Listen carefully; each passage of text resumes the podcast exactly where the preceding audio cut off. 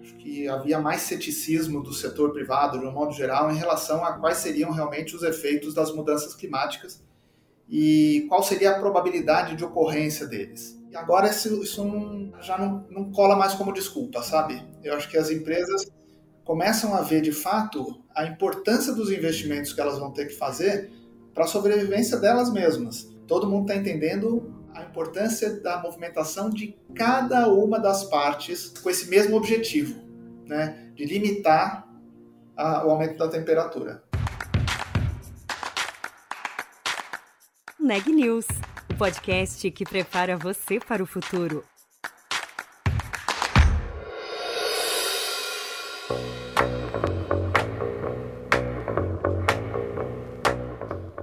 Até 2050, um dos maiores bancos do país trabalha para ser net zero.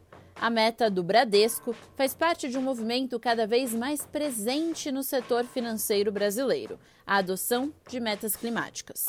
Mas qual é o efeito desse processo para outras empresas e como ele tem acontecido? Quem conta pra gente é Marcelo Pasquini, Head de Sustentabilidade do Bradesco. Eu sou a Juliana Calzin e esse é o Neg News. Marcelo, muito bem-vindo aqui ao Neg News e obrigada por ter aceitado o nosso convite. Tudo bem, Juliana? Super prazer estar aqui com vocês. Prazer é nosso. Bom, é, quero começar falando um pouco sobre as metas do banco para pensando na sustentabilidade, nos padrões ESG. Quais são as metas que o Bradesco tem colocado e o que, que vocês têm feito para alcançá-las? Bom, o Bradesco estabeleceu a sustentabilidade como um dos pilares estratégicos de atuação do, do banco como um todo. Né? E dentro da, desse capítulo de sustentabilidade, nós temos uma, uma estratégia de sustentabilidade mesmo, que ela se centra em três, três pilares principais, que são o pilar de mudanças climáticas, um pilar de negócios sustentáveis e um pilar de cidadania financeira. Para cada um destes pilares de sustentabilidade, nós temos metas públicas que nós assumimos e que nós temos uh, desenvolvido e focando os esforços, porque são realmente uh, iniciativas que demandam uma agenda de mudança mais efetiva, uma, uma, uma dedicação maior da organização. Então, na questão de mudanças climáticas, por exemplo, o compromisso que nós assumimos publicamente foi o compromisso de alcançar o net zero para todas as nossas operações e também para todos os nossos financiamentos até 2050. E na ação de net zero, uh, nós estamos agora para divulgar as metas intermediárias de, de, de, redução de emissões, que a gente deve divulgar em janeiro, né? além da, do compromisso de ser net zero até 2050, uh, ah, porque nós entendemos que, além de fazer parte do compromisso, né, que é importante mesmo que, estas, que esta meta não seja simplesmente uma meta de tão longo prazo, pensando em 2050. Então tem que ter realmente passos intermediários que a gente vá implementando e entregando para que esse, esse, essa, essa meta maior de 2050 realmente se torne alcançável ao longo do tempo. A outra meta que nós temos, que é a meta de negócios sustentáveis, para essa a gente também fez um compromisso público de destinação de 250 bilhões de reais para negócios sustentáveis em um prazo de cinco anos, até 2025. É, nós temos crescido bastante estas operações, né? É, de 2020 para 2021, por exemplo, em termos de crédito, o crescimento foi da ordem de 30% a 35%, e de operações de banco de investimento foi mais do que o triplo do que nós tínhamos feito no ano anterior. E para esse ano, as operações também continuam crescendo bastante e, e gerando cada vez mais impacto positivo. Então a gente espera que para os próximos anos essa dinâmica continue a acontecer e que a gente alcance esses 250 bilhões de originação de créditos e, e operações para negócios com impacto positivo até antes do ano de 2025. E depois, em cidadania financeira, nós também ah, firmamos um compromisso público, um compromisso público ligado à ONU, com, com uma preocupação de inclusão financeira e de saúde financeira dos nossos clientes. E são atividades que a gente já trabalha há muito tempo no banco, mas que a gente planeja uh, incentivar e crescer cada vez mais nosso, o nosso impacto a partir da inclusão né, de clientes, não só nas regiões metropolitanas, é claro, mas cada vez mais num escopo mais abrangente aqui dentro do território nacional.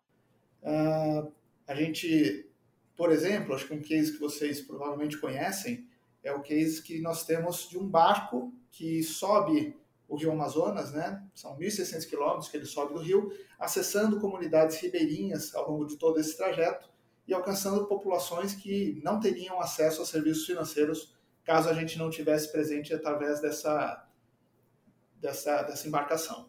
Né? Então, realmente são estratégias bastante diferentes que a gente utiliza para acessar regiões bastante é, diferentes e, e populações diferentes do país, mas que a gente consegue garantir uma, um alcance cada vez maior do Bradesco. Legal. E aí, é, a gente pode falar mais para frente sobre esse, esse ponto que pega mais o S, né, do ESG, o social, mas queria voltar um pouco na questão da neutralidade de carbono, né? Então, vocês colocam essa meta de net zero até 2050. Vocês é, já começaram o processo de neutralidade dos, dos escopos 1 e 2, né, as emissões diretas feitas pela companhia e depois as emissões indiretas provenientes principalmente de energia elétrica. E agora o foco seria as emissões do escopo 3 de carbono, que aí é, são inclusive as emissões indiretas e de ligadas à operação da companhia, matéria-prima, viagens, deslocamentos. É esse o processo que vocês estão agora? Como que vocês chegaram ao ano de 2050? Por que, que vocês vão demorar é, esse tempo para conseguir chegar até a neutralidade de carbono. Legal, Juliana. Com relação às nossas emissões, é como você falou, a gente, para escopos 1 e 2, nós já neutralizamos há bastante tempo. Na verdade, para escopo 2, que é aquele decorrente do consumo de energia, né, nós inclusive fizemos um compromisso em 2020 de ter utilização de 100% de energia renovável para todas as nossas operações. O que quer dizer que o nosso escopo 2, na verdade, hoje, como nós já compramos 100% de energia renovável, ele é zero, praticamente, tá? Realmente, você, você olha nosso nosso inventário de emissões, você vai ver que o nosso escopo 2 ele é muito, muito, muito, muito próximo de zero. Né? E para o escopo 3 de indiretas próprias, que são aquelas de transporte dos funcionários para o trabalho e tudo mais, essas a gente também neutraliza, tá, Juliana? Então a gente já está para todo o nosso escopo de emissões próprias, 1, 2 e 3, a gente já está 100% neutralizado. O desafio realmente é, o, é essa convergência de todos os nossos clientes para a neutralidade climática até 2050. A escolha do ano de 2050, no fundo, ele é por conta do alinhamento com o Acordo de Paris e com todos os compromissos internacionais firmados não só pelas empresas, pelos bancos, mas também pelo país. É, para essa convergência, é lógico que cada uma das indústrias, cada um dos setores empresariais brasileiros, eles vão ter uma trajetória de redução de emissões ao longo do tempo que vai acabar casando com todas as tecnologias que vão ter que ser desenvolvidas para que isso seja possível se alcançar até 2050. É lógico que a gente tem um, um desejo de conseguir antecipar esse 2050 o quanto mais possível. E isso é um ponto que a gente pretende trabalhar mesmo com, com as nossas empresas, até uh, com, né, com, com, todo o engajamento de clientes que não sejam, inclusive, clientes do banco no presente momento, para que isso se torne uma realidade ao longo do tempo. Mas é lógico que casa também com políticas públicas e com uma série de, outros, de outras necessidades. O 2050 parece muito tempo, mas ele é um, é um compromisso bastante agressivo dado o desafio que nós temos pela frente do ponto de vista de descarbonização. Talvez o Brasil até esteja num, num ponto é, mais privilegiado né, quando nós comparemos com outros países, à medida que a nossa matriz elétrica é muito mais limpa, nós dependemos mais de energias renováveis do que energia produzida a partir de combustíveis fósseis, mas ainda assim é, não são todas as tecnologias que estão disponíveis para que nós consigamos atingir num curto espaço de, de tempo essas emissões zero no portfólio. E nem é o objetivo do banco e nem das empresas ter simplesmente uma compensação dessas emissões. O ideal é que a gente reduza realmente as emissões ao mínimo possível e só o valor residual ao final desse processo seja compensado. Tá? Porque assim a gente garante realmente que o nível de emissões seja cada vez menor. E aí, assim, quando você fala clientes, né, vocês estão. Bom, vocês têm um universo de é, pessoas enorme, de clientes, pessoas físicas, mas vocês têm também o universo de clientes corporativos. O desafio maior está nesse segundo ponto? O desafio maior está, sem dúvida nenhuma, no, no corporativo, que é da onde vem as, as, a maior parte das emissões. Agora, dentro deste, desse ambiente corporativo, é interessante ver que já hoje, cerca de 20% do nosso portfólio já, já conta com, a, com o comprometimento dos nossos clientes em relação à convergência ao net zero em 2050 ou até antes. Muitos clientes já estão se comprometendo, inclusive, com net zero em 2040. Uh, ah, lógico, nós temos um desafio grande de engajar mais clientes para que eles tenham um, um comprometimento desse mesmo tipo com relação à emissão de carbono, mas essa é uma construção que vai acabar acontecendo nos próximos anos. Legal. E essa, todo essa, essa, esse processo que você conta para gente me faz ligar para a pergunta que eu ia te fazer, que é a importância do setor financeiro estar engajado em metas de ESG e sustentabilidade, porque é, quando você diz, por exemplo, que vocês têm metas também de financiamentos que sejam só atrelados a empresas é, responsáveis e com metas ambientais, é, do ponto de vista de ser um, um driver, né, que vai fazer com que outras empresas busquem a sustentabilidade, o setor financeiro é super importante, né? Porque, enfim, as, as empresas precisam de é, investimento, precisam de crédito, precisam de financiamento, e aí a partir do momento que vocês têm essas metas, é, terceiros também precisam ter.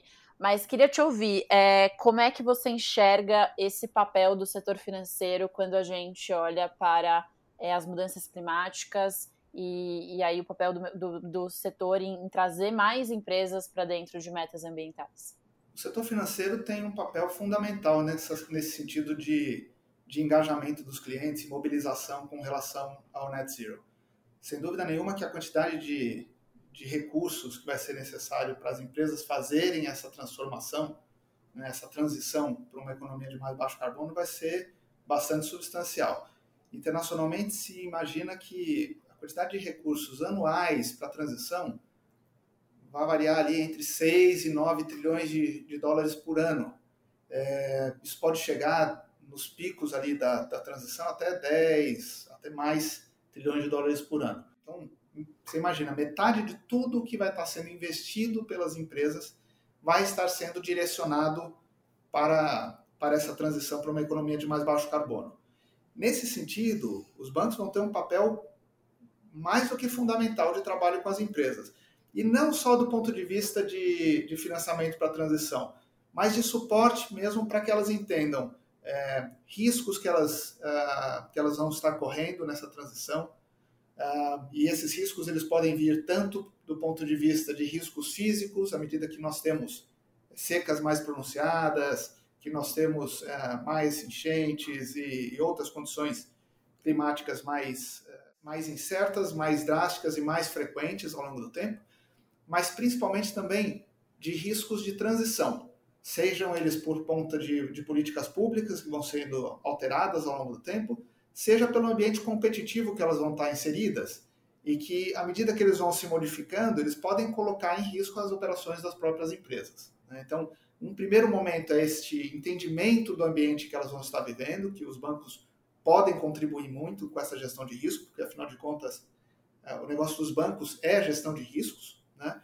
quanto do ponto de vista de ajudar as empresas a entender quais são as oportunidades que elas vão ter decorrentes dessa transição.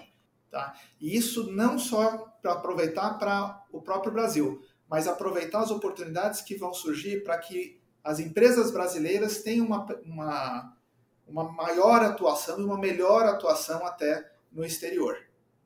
E é interessante que você citou risco e o Banco Central tem começado a trabalhar numa padronização para que os bancos comecem a incluir riscos climáticos no gerenciamento de risco e capital. E aí, esse é um processo que está acontecendo, os bancos vão ter que é, se adequar a essas normas né, do Banco Central de divulgação de risco climático. Como é que você vê esse movimento do BC e como é que o setor bancário no Brasil está em relação ao mundo quando a gente olha para esse ponto do engajamento é, do setor financeiro com sustentabilidade? Ótimo ponto, Juliana.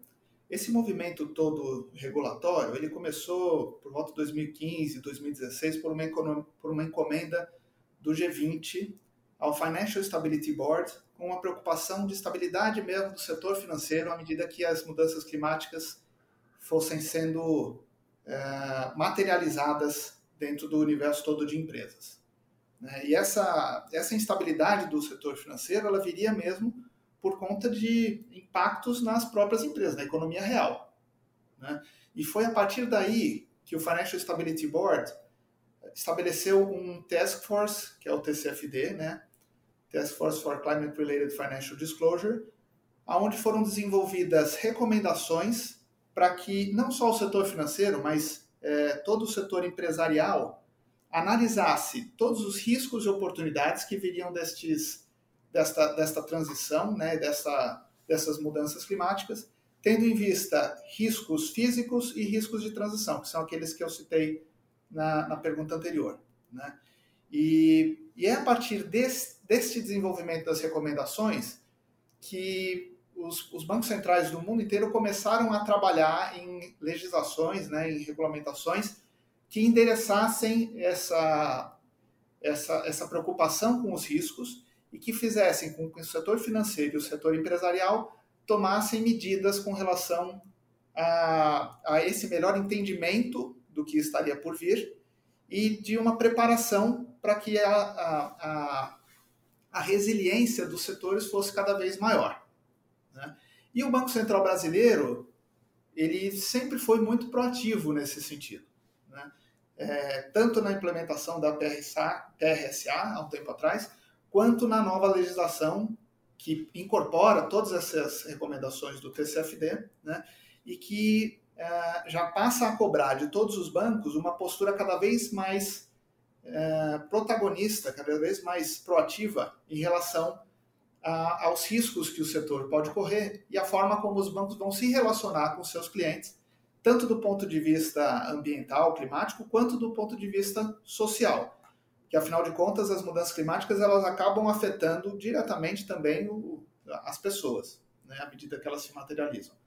Então, é, é uma preocupação muito importante mesmo do, do, Banco Central com relação a isso, de todos os reguladores. A gente já vê o CVM também indo nesse sentido, uh, os reguladores dos Estados Unidos, da Europa, enfim. É realmente uma movimentação muito grande internacional nesse sentido e que objetiva, no fundo, ter uma maior realmente resiliência de todos os setores com relação às mudanças climáticas e já visando a mitigação desses efeitos ao longo do tempo. Interessante. Agora, é, o, o, tema, né, mudanças climáticas, os alertas dos pesquisadores em relação a isso, é, é, é um, algo que, enfim, é debatido há muito tempo, né, pelo menos há 20 anos, né, de forma mais intensiva, mas até antes disso. Como é que você vê o, o setor privado agora entrando mais recentemente nesse debate? O timing, ele demorou ou ele enfim, está é, tá, tá acontecendo da forma como deveria? Como é que você enxerga isso, o papel do setor privado? É, as mudanças climáticas elas estão realmente tendo os efeitos se tornando cada vez mais claros hoje. Há um tempo atrás, acho que havia mais ceticismo do setor privado, de um modo geral, em relação a quais seriam realmente os efeitos das mudanças climáticas e qual seria a probabilidade de ocorrência deles.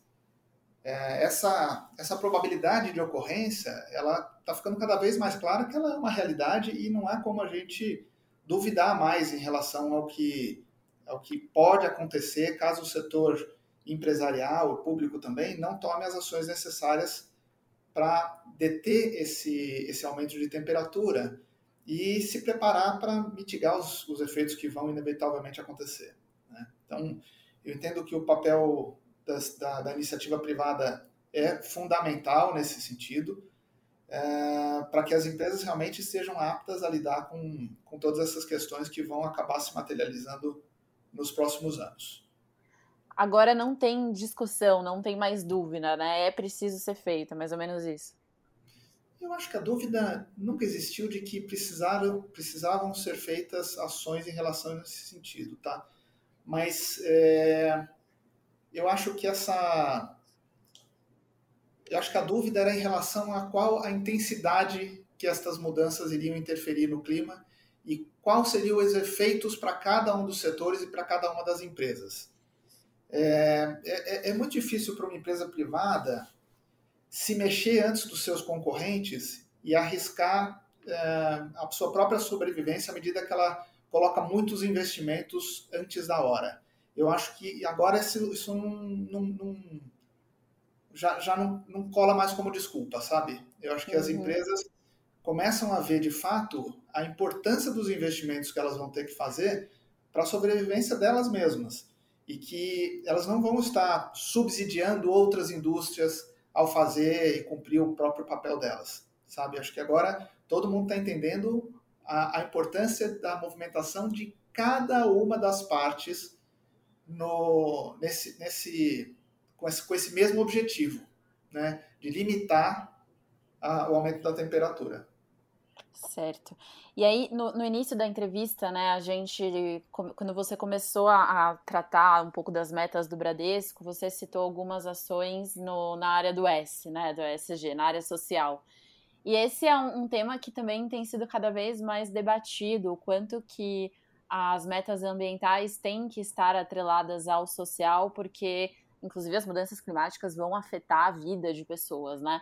Como é que vocês trabalham esse tema dentro do banco? Você citou já algumas iniciativas é, e como que você enxerga essa necessidade do E e do S andarem juntos, né? Do ambiental e o social terem ações conjuntas? O tema social sempre foi muito importante para o Bradesco.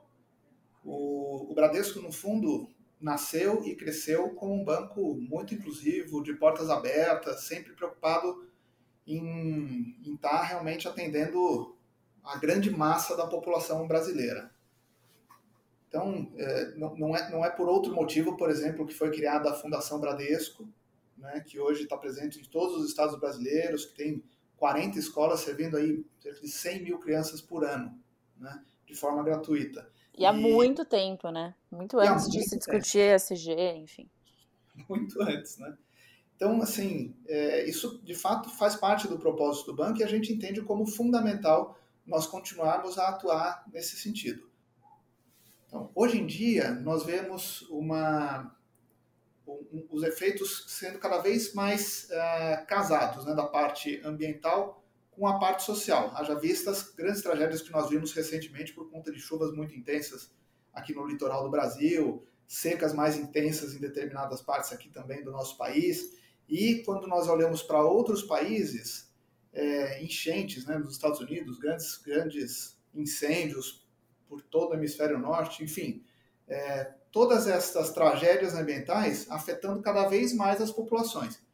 E aí, tanto né, tanto a parte financeira de, de, de financiamentos mesmo, quanto de seguros, se torna mais importante para garantir que as pessoas possam encarar essas mudanças climáticas de uma maneira menos ruim, porque no fundo elas vão estar sendo muito impactadas por todos esses efeitos. Né? Como é que nós conseguimos mitigar um pouco esses efeitos sobre cada uma das pessoas? Acho que Boa. aqui entra também uma parte importante da ação do setor financeiro. Legal, é, é interessante isso. E, e aí, assim, quando, quando a gente pensa em tudo isso que a gente está conversando aqui, né?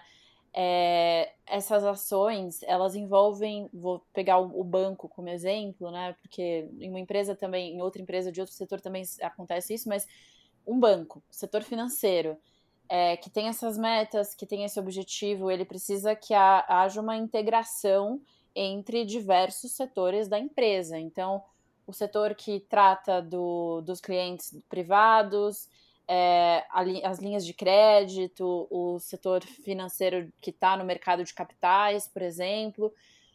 E aí você, como liderança de sustentabilidade, como é isso? Como é fazer com que esse tema seja transversal, que todas as lideranças estejam alinhadas com esses objetivos do banco?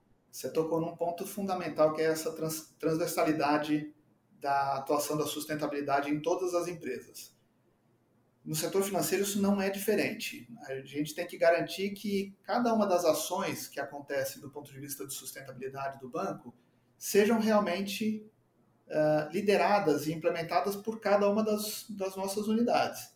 Então, uh, é dentro do, das nossas unidades de varejo, por exemplo, que as ações relativas à, à forma como nós lidamos com os nossos clientes, a, a venda de produtos mais adequada, a inclusão financeira, né, a prevenção ao superendividamento que vão ocorrer, né, e, e, e aonde nós vamos nos certificar de que uh, o contato esteja sendo bem realizado com os nossos clientes.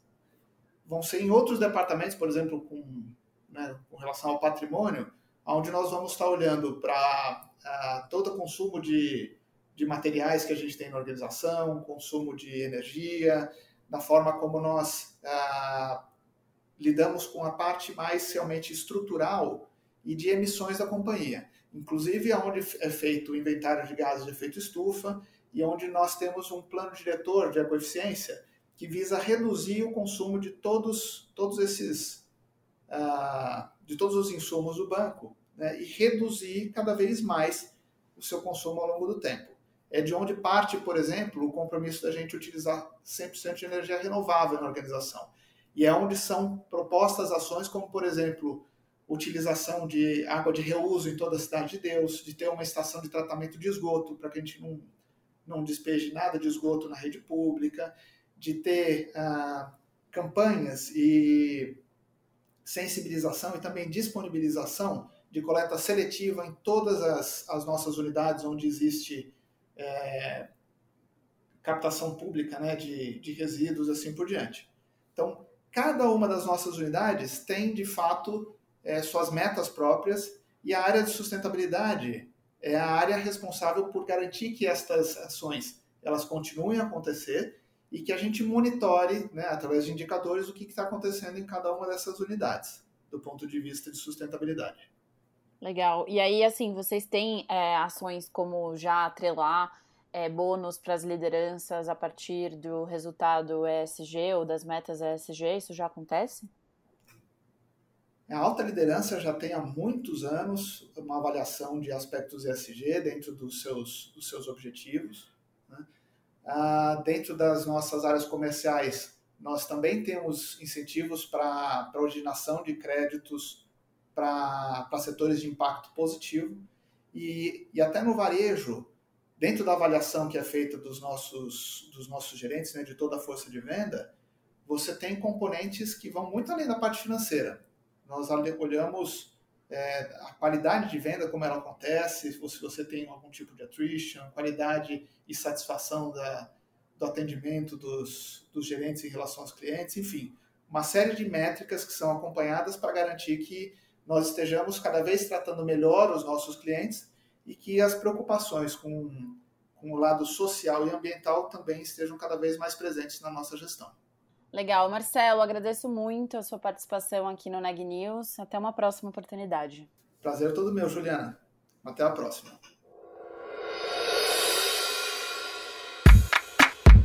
Este podcast é um oferecimento de Época Negócios inspiração para inovar. Ouça, acompanhe, compartilhe e nos siga nas redes sociais.